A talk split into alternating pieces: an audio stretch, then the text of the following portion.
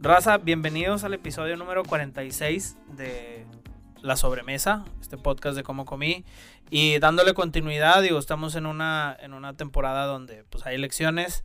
eh, Ahí a nosotros sí nos interesa pues conocer y acercar un poco las propuestas que, que hay de, de, ciertos candidatos hacia, hacia la localidad o el- el territorio hacia el cual este, se están postulando para fungir.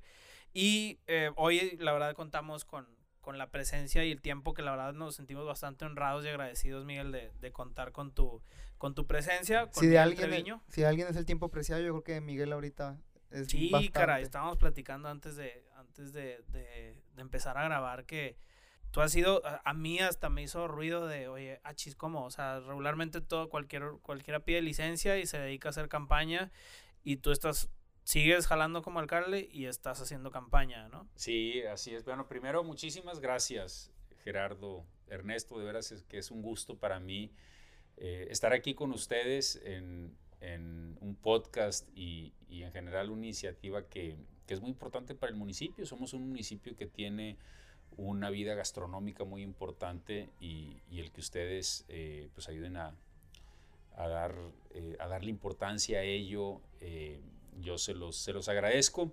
Y muy contento aquí de tener la oportunidad de platicar. Sí, yo decidí seguir en la función de alcalde y, al mismo tiempo ser candidato. Eh, me ha tocado vivir una situación muy difícil como a muchos gobernantes a partir de la pandemia y yo tengo claro que los ciudadanos necesitan en este momento más a un alcalde que a un candidato y yo fui electo por tres años para servir a mi comunidad como alcalde y esa es mi primera responsabilidad. Entonces saliendo en la tarde, noche, ya en la noche, bueno, pues ya tendré tiempo como lo estoy haciendo de hacer recorridos y de ir a reuniones y de esa manera hacer la Pues campaña. estás haciéndolo después del horario. de- Después del de horario laboral, sí. Órale. ah, Tienes un horario fijado para ambas cosas. Sí, yo estoy en, en- en la alcaldía de 8 a 5 de la tarde y a partir de las 5 me voy a recorrer colonias y luego por ahí de las de 9 a 10 tengo como la última reunión y empezar el día siguiente. Entonces sí Órale. son tres meses muy Wow. intensos. Bastante. Muy No, intensos, me sí. imagino. Dura tres meses la campaña. Sí, ahorita estamos casi llegando a la mitad,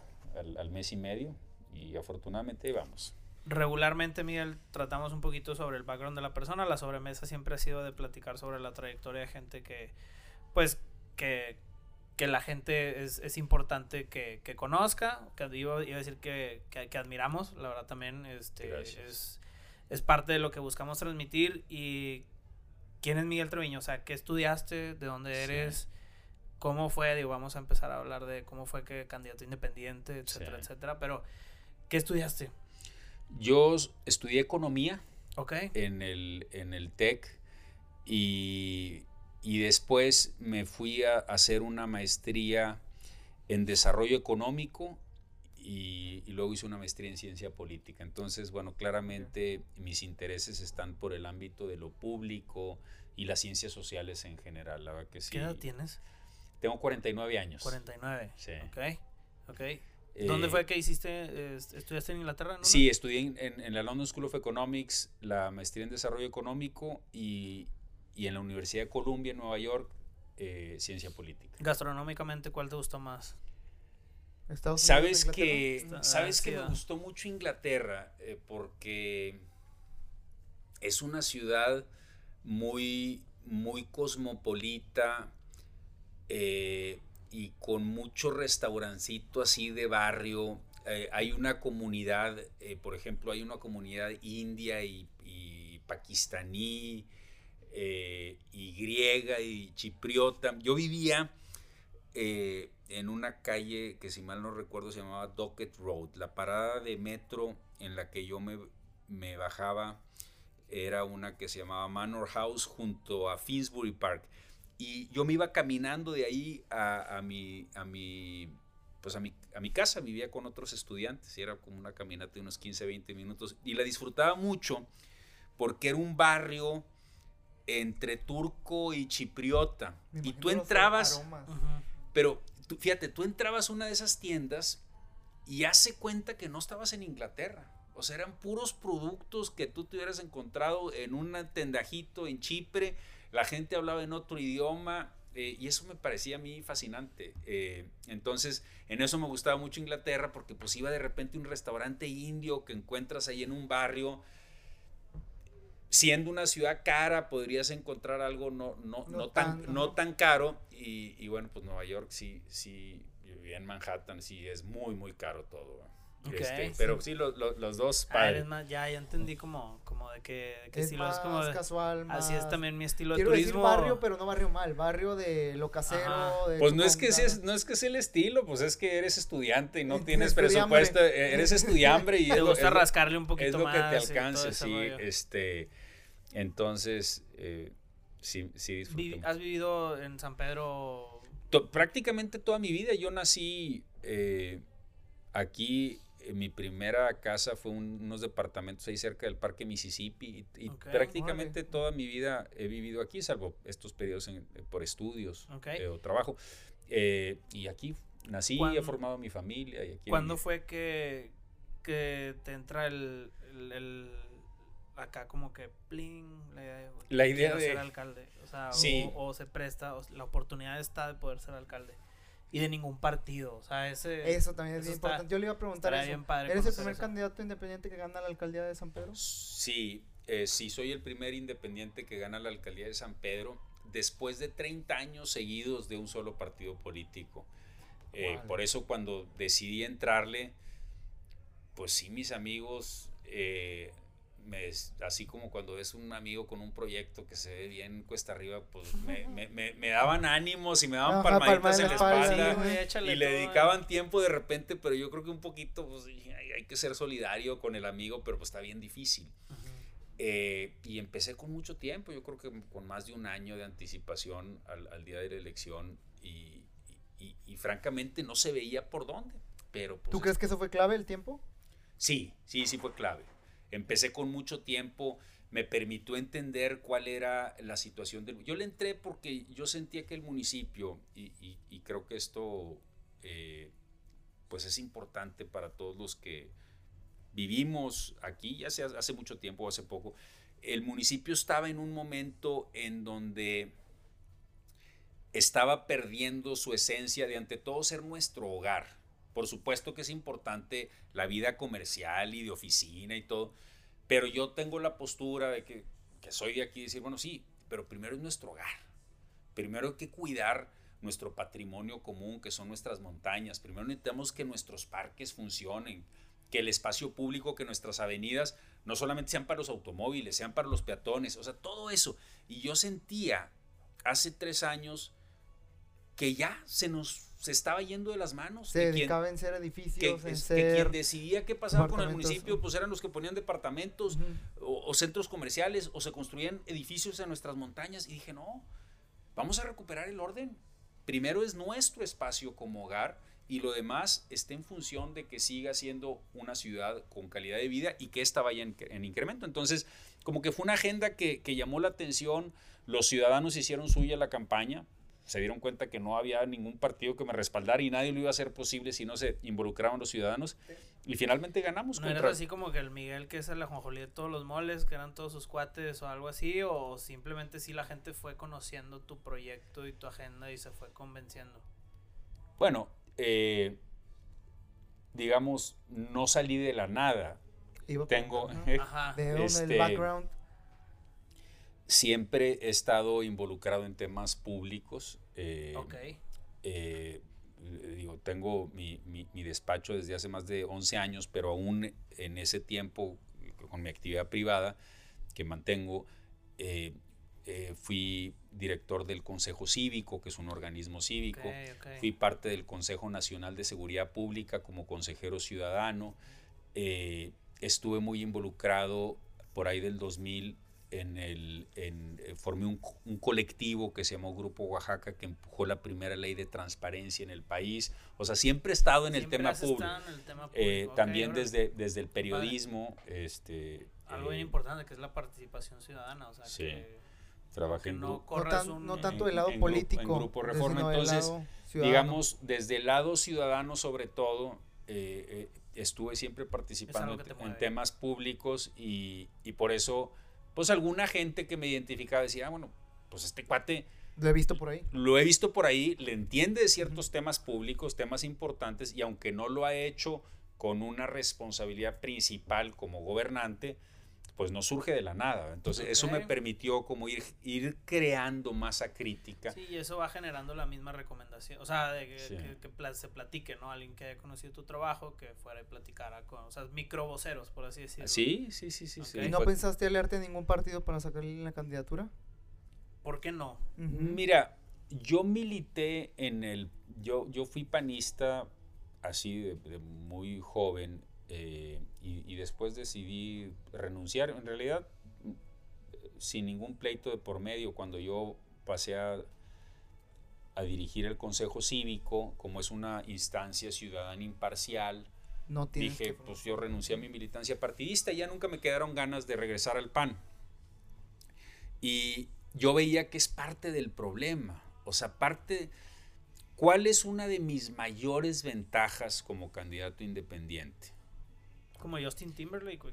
Que yo puedo formar un equipo sin que nadie me diga, oye, fíjate que hay tal compromiso y que este cuate. Entonces, el formar un equipo como independiente a mí me dio la posibilidad de atraer gente muy talentosa, con mucha vocación de servicio, innovadora, que no tiene nada que ver con los partidos políticos. No tienes que quedar bien con nadie. Esa gente no hubiera llegado nunca. Entonces yo veía que eso era importante para generar un proyecto como el que tenemos, que es de transformación, que es de hacer cosas nuevas.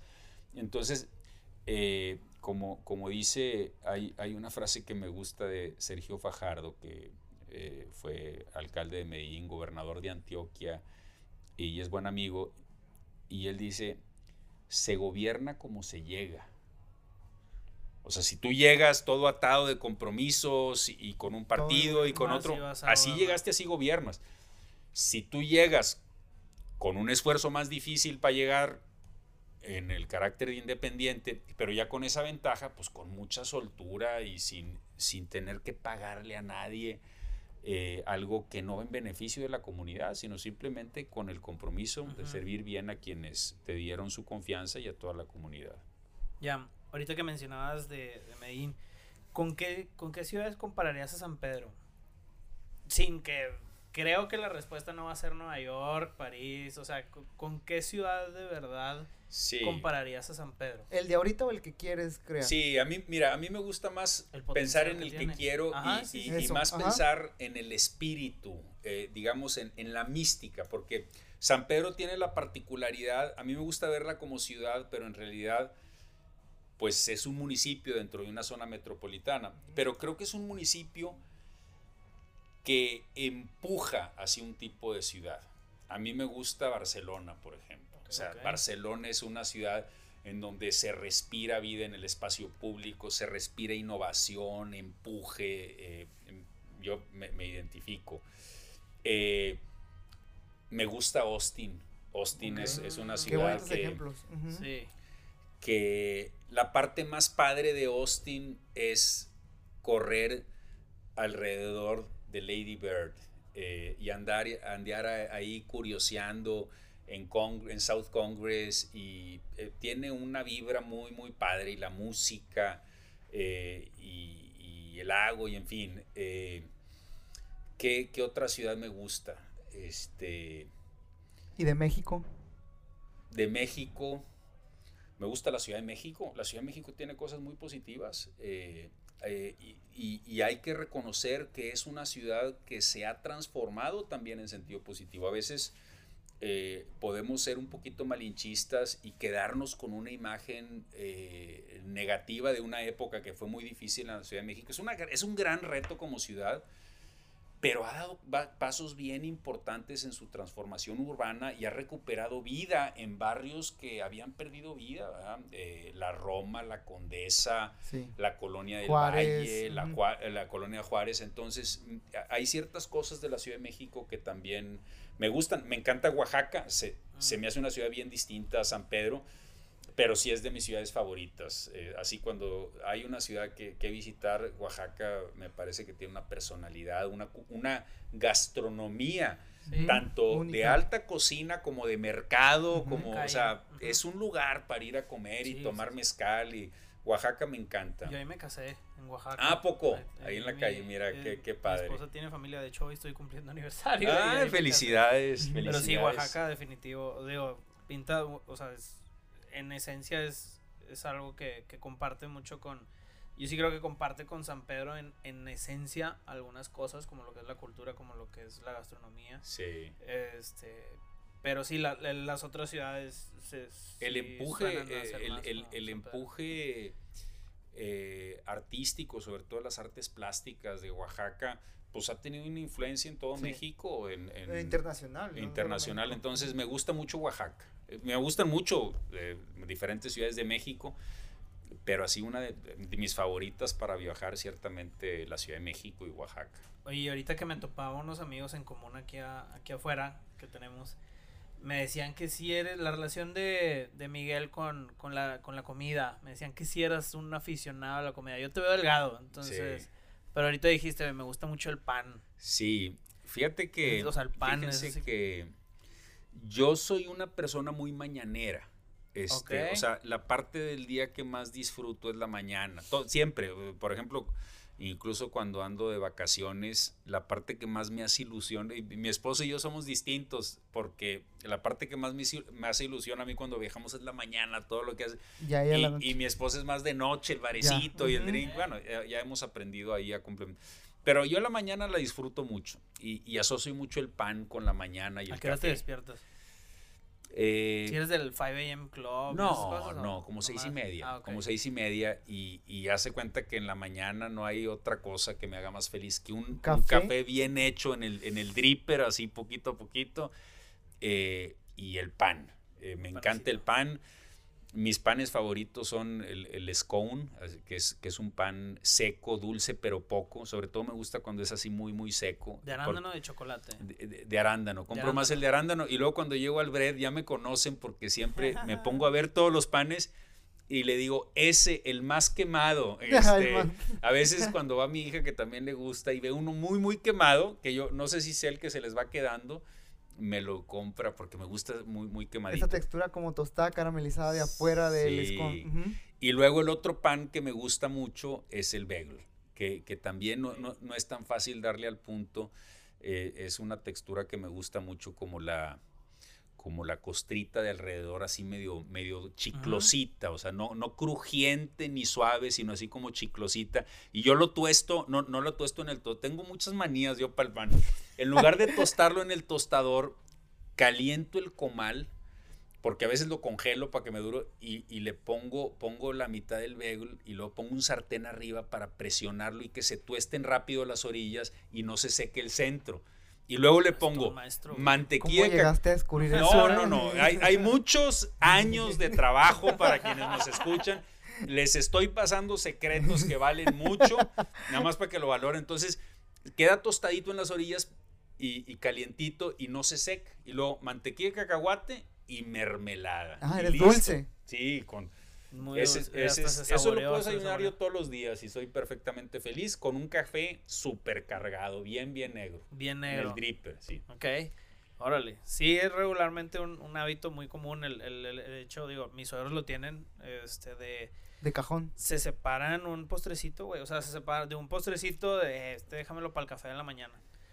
Ellos sí Ya. traen un horario ya más, más, más, más de, este, mm, ¿cómo iba a decir? Que no se sientan, güey.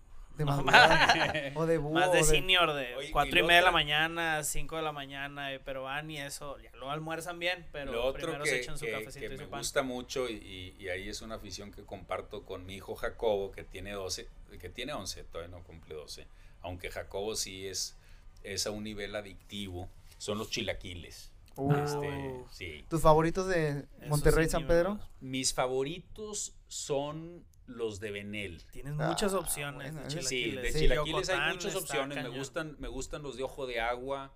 Este, me Pero los de gustan. ojo de agua son así, son Sí, muchísimos. sí, terminas bien este, lleno. hay, hay muchos muy buenos. eh, Los de Benel. los de Benel que tienen pedacitos de, de chicharrón. Ah, claro, eh, son tienen, buenos, ¿eh? tienen Ah. unas, un- unos, unas gotitas Unos ahí De brotes de, aguacate, de de aguacate. aguacate, correcto. Pero ahí la clave es que el, el- el toque personal es que les pido dos huevitos estrellados arriba. Doble proteína. Doble, sí. Doble proteína. Este, y, y, y ahí voy con mi hijo Jacobo y o con, con mis hijas Julia, Sara Valentina, pero Jacobo es el que tiene una afición tremenda por, por los, los chilaquiles. por los chilaquiles, Sí. Yo también. Ahí lo, Sí. ahí lo voy a invitar a Jacobo a echarnos unos chilaquiles. Sí, sí. Eh, de restaurantes de San Pedro, ¿cuáles? Digo, bueno, en, re- en general, ¿cuáles te gustan más? Digo, lo te platicaba, digo, te comentaba esto de lo de Inglaterra porque sí. eh, me, me habían dicho que, que te gusta la- la parte de la gastronomía de allá, que te gusta mucho Sí. el té también. ¿Te gusta el té? Sí, sí me gusta el té, pero pues, tomo Es mucho café. más café. Eres Sí, cafetera. el café no tiene no tiene no no hay manera de hacerle competencia al café. Ahorita que platicamos, yo creo que de cualquier eh, de cualquier platillo que ahorita platiquemos, vamos a tener muchos buenos ejemplos en San Pedro Sí. de, de restaurantes que lo hacen, si no es que los mejores que lo hacen. O sea, Sí. parte de lo que cuando, este, cuando nos acercamos con Miguel para, para invitarlo, era porque vemos gran, la gran parte de nuestra audiencia, Miguel, es de Sí, San Pedro. O sea, mu- mucha, mucha parte de nuestra audiencia es de San Pedro.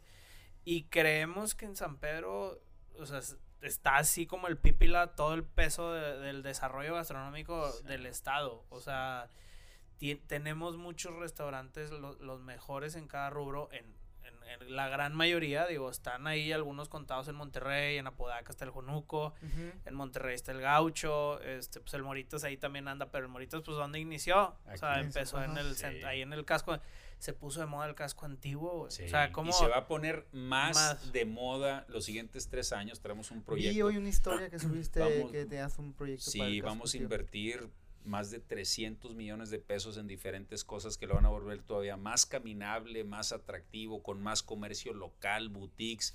Va a estar padrísimo. Sin hablar de los exes, ¿con qué y tú llegaste de alcalde de San Pedro y con qué, te- con qué oportunidades te topaste en el desarrollo gastronómico del, del municipio?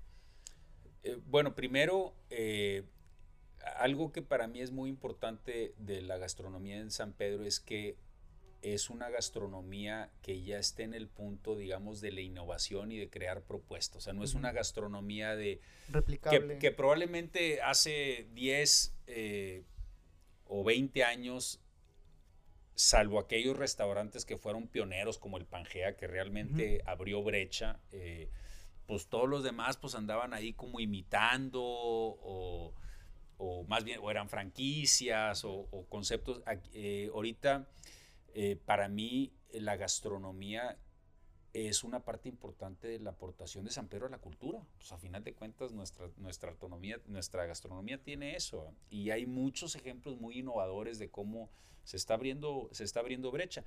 Es eh, junto con la industria, que lo, junto con lo que yo le llamo la industria de la belleza, es decir, eh, la industria de la belleza eh, son peluquerías, salones de belleza, spas, etcétera. Esa industria y la industria de la gastronomía son las que más empleo generan en nuestro municipio. Eh, la industria de la gastronomía genera casi 10 mil empleos. eh, y- y Directamente, imagínate indirectamente y la gente. imagínate indirectamente, y esa es una gran responsabilidad con toda la ciudad, aunque buena parte de estos empleos sean para personas que no viven en el municipio, pues tenemos una responsabilidad con toda la metrópoli.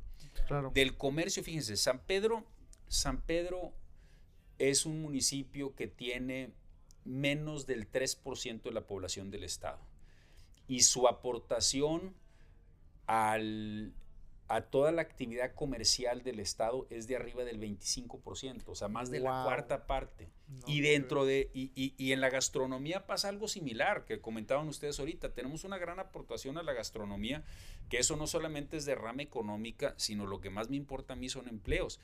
Para mí fue muy padre, varias cosas que, que yo creo que tenemos que guardar en, en la memoria, en la historia de esta ciudad, eh, en este momento tan, tan difícil que fue la pandemia, eh, sobre los restaurantes en San Pedro. Lo primero, y, y que creo que es importante que todo el mundo lo sepa, cuando empieza la, la crisis y somos los primeros en decretar la emergencia, tengo reuniones con diferentes sectores económicos y uno de ellos con, eh, con personas con mucho liderazgo en la industria de la gastronomía. Tengo una duda yo antes de que sigas. ¿Existe algún consejo en San Pedro de gastronomía, de restauración o algo similar? No, pero es muy importante y, y lo estoy viendo para los próximos tres años. Precisamente el, el, sábado tuve una reunión con restauranteros. Creo que hay mucho que hacer por ahí. Okay. Entonces sí es algo que hay que, que, hay que impulsar. Y lo que, no, para terminar no, continúa, esta idea, Uh -huh. eh, los primeros que me dicen o que me plantean la necesidad de cerrar los restaurantes para protegernos del contagio fueron los propios restauranteros, sabiendo que eso iba a tener un impacto económico sobre ellos mismos, pero conscientes de que lo primero que tenían que hacer, sobre todo en esos momentos de incertidumbre, o todavía no había protocolos, lo primero que había que hacer era proteger a su gente. Entonces a mí se me hizo un gesto como de mucha, de mucha generosidad y, y, yo creo que es importante reconocérselos. Y, y, así las personas, pues los principales liderazgos en, la industria.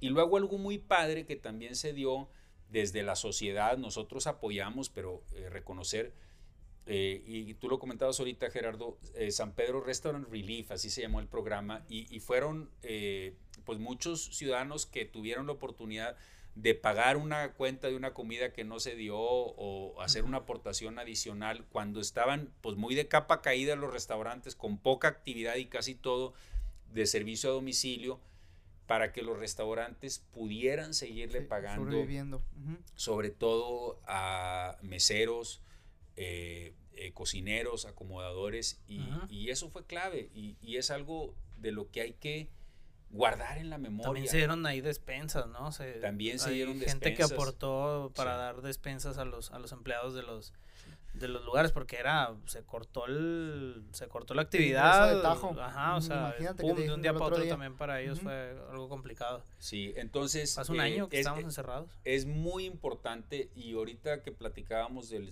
del eh, centro histórico de San Pedro, eh, en, en términos gastronómicos ya hay una propuesta padre en el, en el- en el centro histórico, ya hay varios restaurantes, eh, pero les aseguro a todos los que nos escuchan que lo mejor está por venir. Va a ser una zona bien padre para irte un sábado en la tarde a pasar un rato, a ver las tienditas, a ver algún festival y a comer y cenar eh, este, de primera. cómo se divide el centro histórico de San Pedro o sea digo el, el casco antiguo le llaman o sea, es la parte donde está la cabecera municipal y Tampiquito es, es también Sí, lo de arriba o sea como Entra como centro de San Tampiquito, Tampiquito, pues es una zona, aparte también con mucha personalidad y con un desarrollo reciente muy padre, de mucha propuesta también en diferentes eh, ámbitos, pero sí se, se vería parte. El, el- el centro histórico, pues es básicamente eh, de Toda Vasconcelos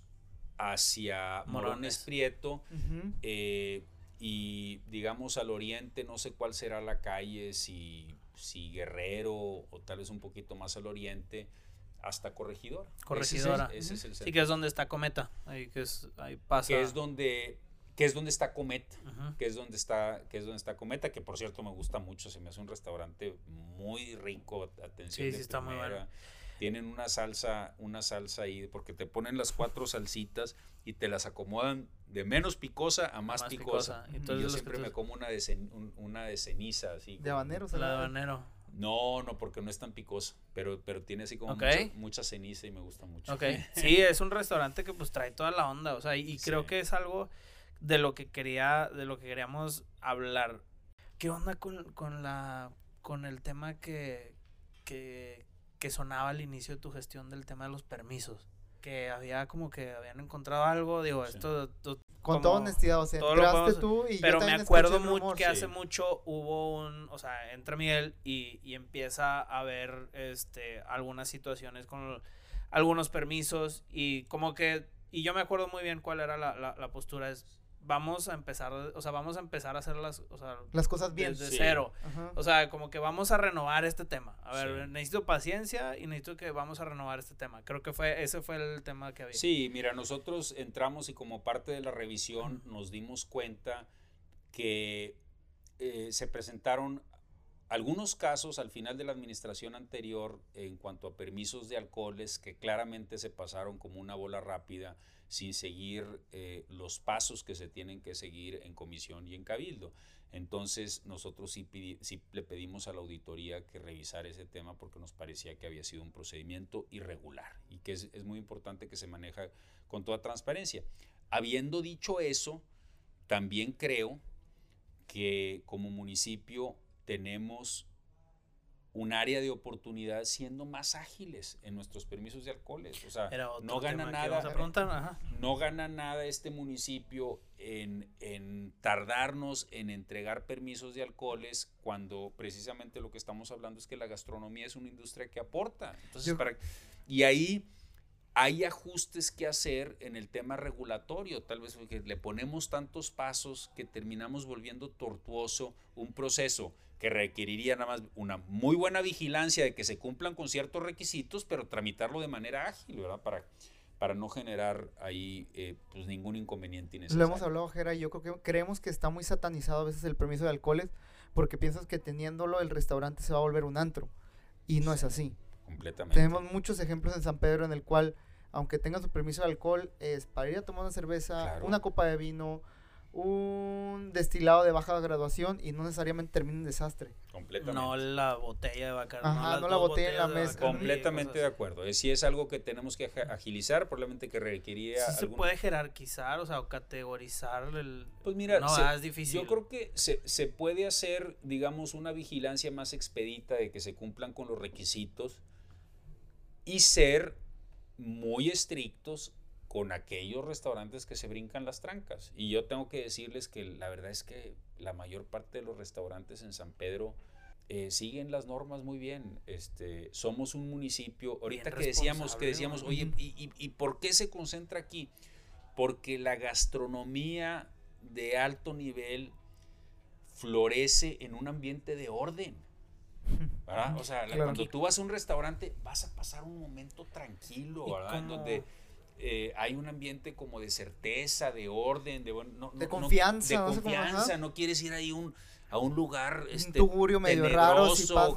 entonces, eh, por eso nosotros podemos decir, tenemos una industria restaurantera muy ordenada y, eso lo tenemos que premiar. Sí, yo creo que es algo que, que, la autoridad puede y debe de, de reconocer al menos lo que nos ha tocado a nosotros ver es que los emprendedores que están en este giro son bien responsables. O sea, si le dices que a, tal hora va a cerrar, yo, bueno, la, la, experiencia que hemos vivido, sobre todo con este estilo y afloje de horarios, y que hora a las 9 y que hora lunes y viernes. Lo he vivido de que, oye, a las, a las 9.50 vámonos para afuera cuando cerramos a las 10. Sí, mucha gente ha sido como que los emprendedores, o sea, los, los dueños de los negocios y los socios han sido como que muy estrictos en seguir las normas que les indican las autoridades. Sí. Es, que creo que va mucho a lo que tú mencionas de que Sí, exactamente. O sea, la, la mayoría de, de, restaurantes que están en San Pedro, digo, no, nunca falta ahí el prietito en el arroz, pero son, son muy, es una industria bastante responsable. Y ha funcionado ¿Qué, bien ¿Qué demandas tienen esta industria? O sea, ¿qué, ¿con qué demandas te llegan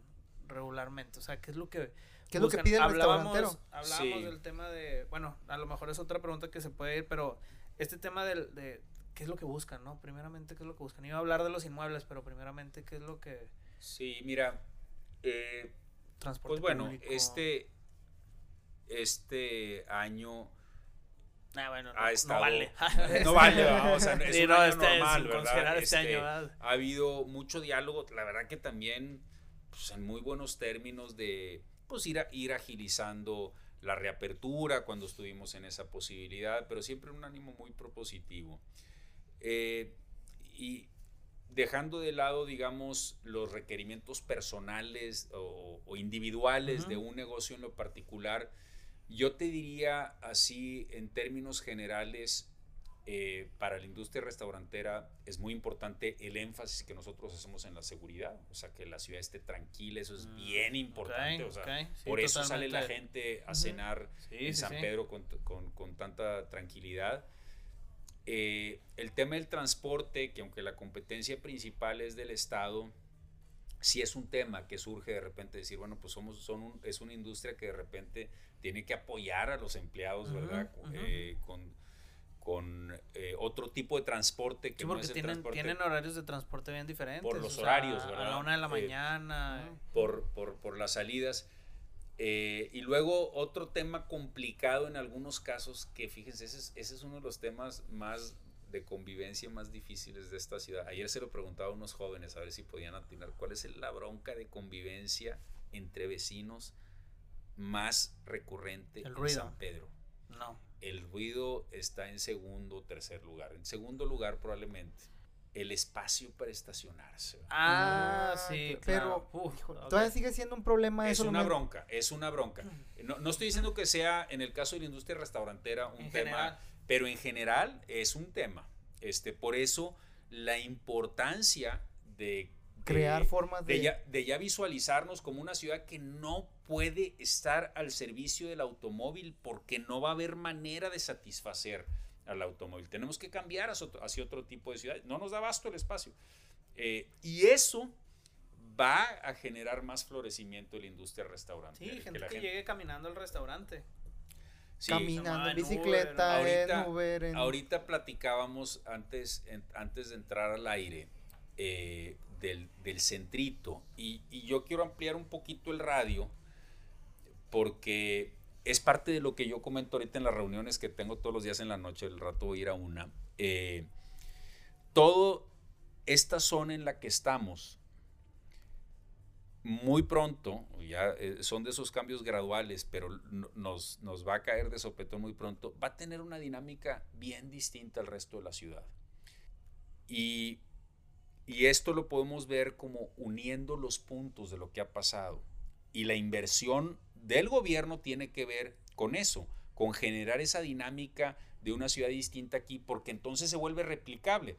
Entonces tenemos un lugar como, como, donde estamos, ¿verdad? Que es, eh, eh, eh, que es Arboleda, que se conecta por Roble con Gómez Morín, que hay una obra del municipio por ampliar las banquetas, que se conecta con nuestra principal obra eh, que, es calzadas, que se conecta con el centrito en donde tenemos inversión en dos avenidas, eh, en Orinoco y no me acuerdo cuál es la otra, eh, proyectadas para el, para el siguiente trienio de ampliar las banquetas que se conecta a su vez con el Parque Mississippi y con el Parque El, Capitán, y es una zona donde hay comercio, donde hay muchos buenos restaurantes, donde hay vivienda vertical y donde hay infraestructura y espacios públicos atractivos.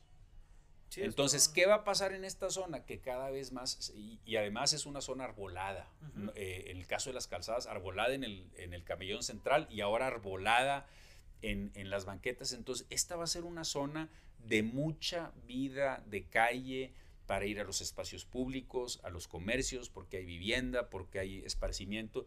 Y eso es bueno para la industria gastronómica y es bueno para la ciudad y para la sostenibilidad porque son autos que no se están moviendo. En estas ciudades que nos mencionaste, Barcelona, Austin, Ciudad de México, Oaxaca, digo, en, el centro al menos, este... Hay una vida muy caminable. Hay una vida muy caminable. Las banquetas de Oaxaca son padrísimas. Sí, este... Eh, sí, o sea, creo que es un común de, de Austin, que, o sea, el peatón, o sea, el, peatón es de hecho está más cool andar a pie que andar, que andar en tu carro. Eh, en, en, Austin, en ciertas zonas, sí es una ciudad que aunque menos que otras ciudades tejanas como Houston, Dallas y San Antonio, tiene algunos de los vicios de la ciudad tejana desparramada eh, y hay avenidas que están muy, muy sobrepasadas, pero en el primer, en el, en el centro de Austin, pues hay una vida de calle muy padre. En Barcelona no se diga, es, una ciudad con una planeación urbana increíble por muchas razones. Te llevas a Chuy de, de director de, ajá, director de Secretaría del Peatón para, para los espacios para caminar. Sí, pues sí tiene razón, seguridad, transporte y, bueno, el, espacio, pero sí, creo que lo que tú dices de, de, de Creo que en general lo que es Monterrey, el área metropolitana, este, han vivido mucho para el automóvil. sí, creo que lo han creado. Monterrey, se ha creado en torno a que el automóvil sea una necesidad. Es imposible, o sea, como que todo está pensado para el carro, el carro, el carro, y menos el, o sea, como que... Y menos el autobús o menos el metro. Menos ¿Cómo se desarrollan estas zonas, Miguel? O sea, ahorita que acabas de mencionar todo un tramo de, de aquí donde estamos, que es Pangea, Arboleda, hasta centrito que puede ser totalmente caminable. Hasta el capitán. El, el, capitán va a ser el parque. No, no, debo decir eso porque a todos mis hijitos, hijitas, quiero, los tengo que querer igual. Todos mis parques. Pero el capitán va a estar precioso. ¿Dónde está el capitán? El capitán, eh, donde estaban avispones y pumas. Ah, ya, ok. ese parque va a estar padrísimo. Entonces, de aquí hasta allá eh, va a ser una zona caminable muy agradable. Y todo conectado peatonalmente. Y luego todo conectado. El Parque El Capitán termina en Morones Prieto eh, y, y, de ahí se conecta sin cruzar la calle con Calzada San Pedro y hasta Vasconcelos y luego vamos a resolver 150 metros que hay entre Vasconcelos y Bosques del Valle y de ahí hasta la montaña. Es decir, la conexión de todo el municipio desde el extremo norte hasta la montaña ininterrumpida peatonalmente. Tengo una duda. Hay plan de resolver Vasconcelos, ¿verdad? Bueno, hay plan, hay plan de. Estamos sacando todas las sopas. Sí. Es que Vasconcelos es. Yo evito entrar a Vasconcelos lo más posible porque es una zona bastante. Sí, complicada. Sí, eh, vamos. Eh, Muy comercial y poco carril, exactamente. Vasconcelos es nuestro eje principal oriente-poniente y es una avenida muy fea. tengo un, amigo que vive en Tampiquito eh, que se llama Luis, Luis Álvarez que dice. Vasconcelos es nuestra Champs-Élysées, no más que un poquito distinta. Entonces, nosotros decidimos empezar a arreglarla. Y empezar a arreglarla terminándola. O sea, cuando tú vas por Vasconcelos, llegas a corregir y dices, ah, caray, aquí se angostó la calle. Sí. Y yo no entiendo por qué, pues pasaron los alcaldes y los alcaldes y nadie la terminó. Pasas por donde estaba Pangea antes, ahí bosques y se abre, ¿no? Ah, se abre ahí tantito. Ahí se abre y, luego pasas el gallo y otra vez se, cierra. Bueno, pero luego se angosta más allá de corregidora a Jiménez. Entonces nosotros eh, nos entramos ese reto. Estos dos años y medio nos hemos dedicado a comprar eh, las propiedades que están en la acera norte. Llevamos 25 de 32 ya, ya compradas. Y los siguientes tres años es en ese tramo hacer el modelo de la Vasconcelos del futuro. Cables por abajo, banquetas amplias con arbolado, con Entonces va a estar muy padre porque vamos a poner la muestra y de ahí vamos a seguirle hacia el oriente y hacia el oriente y yo tengo la visión de que va a ser algo tan valioso para la comunidad, para, tan apreciado el darnos cuenta que podemos transformar aquellas avenidas que ya nos acostumbramos a ver feas, porque somos un pueblo que si se decide cambia las cosas, que vendrán otras administraciones y la comunidad le va a decir a los futuros alcaldes o alcaldesas, les va a decir, oye, qué bueno que traigas muchos planes y todo, pero, con Vasconcelos le seguimos y le seguimos y al cabo ahora de sí que síguele. Ahora sí, ahora sí que síguele con Vasconcelos. Ya, y las zonas, por ejemplo, de la Santa Fe, que son Valle Orientes, sí. o sea, cómo ahí se, se, queda, o sea, pues el desarrollo yo creo que está para que quede así, ¿no? Eh, como una Santa Fe. Qué, qué bueno que comentas, eh, Gerardo, sobre Valle Oriente, porque esa es otra zona con una vocación específica. Fíjense cómo la ciudad se compone de zonas que si les sacamos todo su potencial y entendemos su aportación a la ciudad, la ciudad en su conjunto está mejor. Valle Oriente es una zona con ciertos lineamientos de crecimiento vertical eh, prácticamente ilimitado. Sí, que, nos empresarial, industrial, no quiero, que nos da una zona de mucho eh, oficinas, eh, vivienda vertical, comercios, restaurantes. Tiene un parque grande, que es el Rufino Tamayo. Entonces ahí, con los principales desarrolladores de la zona, ya tenemos a nivel conceptual, pero muy definido, un plan de movilidad para Valle Oriente, en donde el concepto central es que si tú llegas a Valle Oriente de otra parte de la ciudad, en automóvil o idealmente en otro medio, ya no vuelvas a sacar el automóvil en todo el día. Si vas al restaurante a comer o a hacer ejercicio o a hacer una compra, por el diseño de las banquetas y por la existencia de un transporte colectivo que rodea el circuito, tú ya lo último que quieres es sacar el carro, porque ¿dónde te estacionas? Entonces tú de ahí, de donde estés, te mueves al comercio, te mueves al restaurante, te mueves a correr al Parque Rufino Tamayo sin generar tráfico y eh, pues teniendo una calidad de vida durante el día que es mucho más atractivo eh, que, que, estarte moviendo. Pero sí son planeaciones diferentes, ¿no? Sí, sí, no, es, es una visión distinta. Ahorita, si tú estás en la EGADE del TEC y quieres ir a comer a un restaurante que esté ahí en Lázaro Cárdenas, no sé cuál es el que esté ahí, Los Hidalgos o como se llama. Sí, sí, los, la Torrada. La Torrada. Si lo hicieras caminando, si hubiera banqueta, serían 650 metros. Pero no hay manera de irte caminando. Entonces tienes que sacar el automóvil y recorrer 1.7 kilómetros para llegar y ver si hay donde está. Eso es absurdo. Llegar en un minuto. Por más que haga calor, oye, 600 metros te los echas caminando, te vas a ir caminando, pero, pero necesitamos banquetas, necesitamos banquetas. Fue cuando salió el Lord Banquetas hace ah, ah años. de este lado, fue, del otro lado, pero fue en esa zona. Este, Exactamente. Ahí que, que, iba caminando por, por buena memoria, sí. sí. Sí, sí, sí, Y que hizo todo el berrinche ahí. Completamente. Estaba en la, en la EGADE. No, pues yo he recibido el ejemplo, no sé si mal o bien, un amigo que es arquitecto que me dice, es que en San Pedro y Monterrey construyen de adentro para afuera. Lo primero que piensan es, voy a hacer un centro comercial aquí, le voy a poner estas tiendas, ta, ta, ta, pero no ven la manera en cómo la gente va a llegar a ese centro comercial o a ese edificio, a ese restaurante. En lugar de ver las vías de cómo llegar y luego ver qué vas a poner en medio, lo ves al revés. Nos fuimos chuecos 50 años. Nos fuimos chuecos como ciudad 50 años. Yo creo que no se trata ahorita de echarle la culpa a nadie.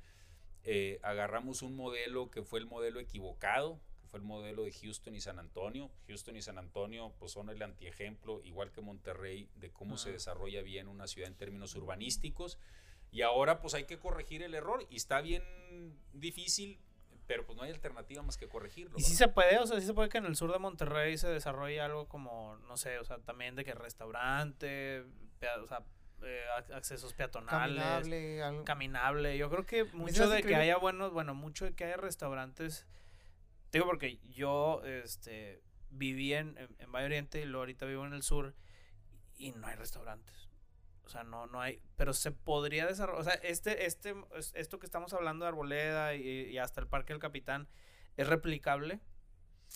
¿O de qué depende? Se tiene, eh, se tiene que poder, eh, porque el otro modelo no es sustentable. O sea, hay, hay problemas que ya no dan para más. La ciudad ya no se puede seguir desparramando. Mm, eh, la ciudad desparramada sí, ya llegará ya la vuelve la boca. inviable tener un buen sistema de transporte, vuelve imposible tener aire limpio.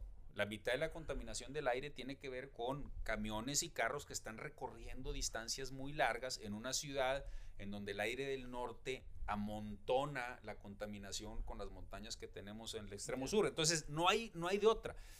La buena noticia, creo yo, es que ya se empieza a generar densidad y a recuperar vida el centro de Monterrey. Yo creo que el centro de Monterrey, vienen años buenos para el centro de Monterrey.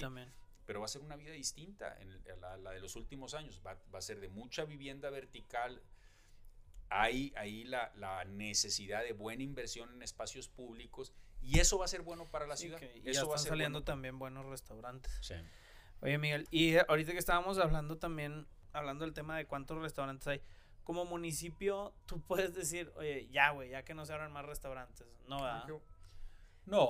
Poner un alto. Estábamos hablando que hay 640 por 130 mil habitantes. Que 640 formales. Formales, sí. O sea, digo, amén del tema de, los que vienen de Monterrey y todo el rollo, pero pues 600 restaurantes en el espacio chiquito, entre comillas, que es San Pedro, porque son restaurantes aparte de galletones, o sea, son... De 100, 120, 150 Ajá, y aparte de tickets promedios, pues también más altos que el promedio. Eh, cuando entras a, San ¿Crees que exista o ustedes como municipio, perdón? Ah, cuando entras a San Pedro, ¿cuánto tienes destinado a gastar en una cena? 1200, o sea, más o menos. Es un ticket promedio bastante alto, claro. Eh, ¿Ustedes como municipio identifican que hay cierta saturación? ¿O, no, mira, yo, eh, nosotros como municipio hay mucho tenemos que asegurarnos, digamos, que se cumplen los lineamientos por zona. Dentro de esos lineamientos, pues quien quiera poner un restaurante tiene la completa libertad de ponerlo. El mercado va regulando.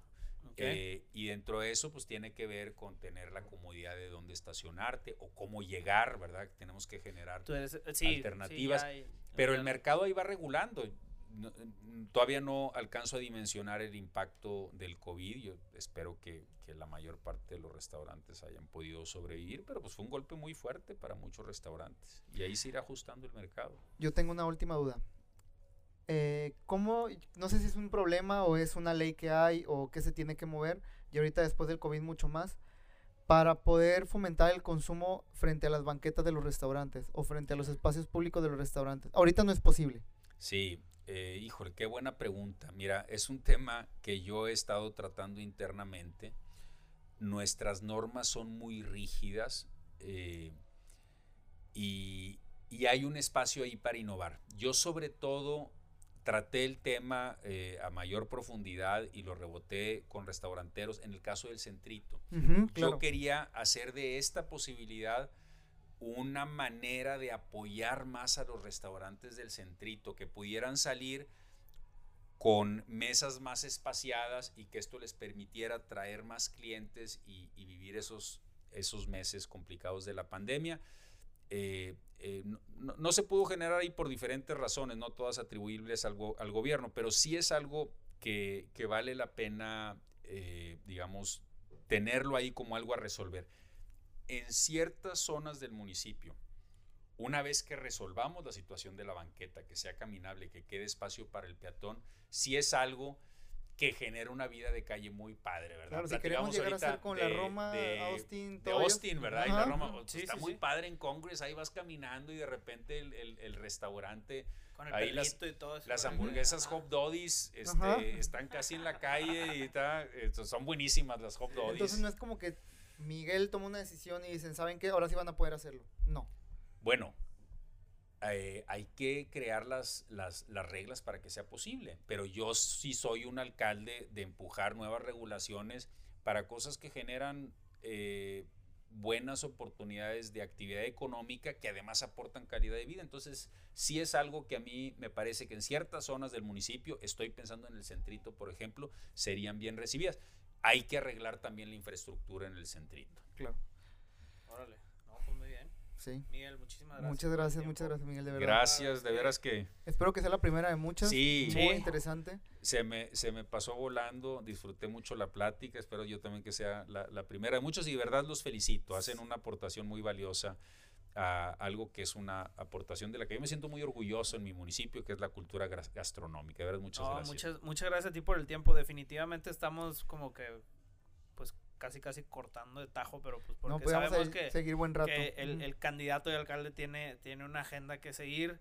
Nosotros nos sentimos la verdad bastante honrados, como te decíamos al inicio, y sí nos pasa muy seguido que regularmente, o sea, nosotros podemos seguir con el micrófono aquí, este, y si hubiéramos traído aquí una botita de vino o alguna botana, pues podríamos seguir y hacer preguntas y hacer preguntas, pero, pero pues bueno, la verdad es que la idea es que la, la misma raza que se queden con ganas porque también nosotros seguramente nos, nos volveremos a, a, encontrar de una manera u otra. y a, seguir platicando de, cómo va avanzando el municipio y la verdad es que muchas felicidades Miguel por todo lo que has logrado, por todo lo que has hecho. Eh, como te platicamos, admiramos mucho tu, trayectoria y, y, pues es algo que, que, la verdad también nos, nos, llena de, nos llena de orgullo hacia, hacia lo que has logrado. Gracias. Muchas, muchas gracias, un gusto platicar con ustedes, Gerardo Ernesto, y un gusto pues tener la oportunidad de, que la comunidad siga estos temas tan padres que son los de nuestra cultura gastronómica y también nuestra cultura de lo público, que me da gusto que ustedes lo aguarden con, ese interés tan, tan positivo. Sí, tratamos de ligarlo ahí con, el desarrollo gastronómico, pero sí es bien, creo que es muy importante cómo juegan otros factores para que Muchas gracias. Muchas gracias, Muchas gracias. y Raza. Nos vemos hasta la próxima. Gracias por escucharnos. Hasta luego. Nos vemos. Hasta luego. Gracias.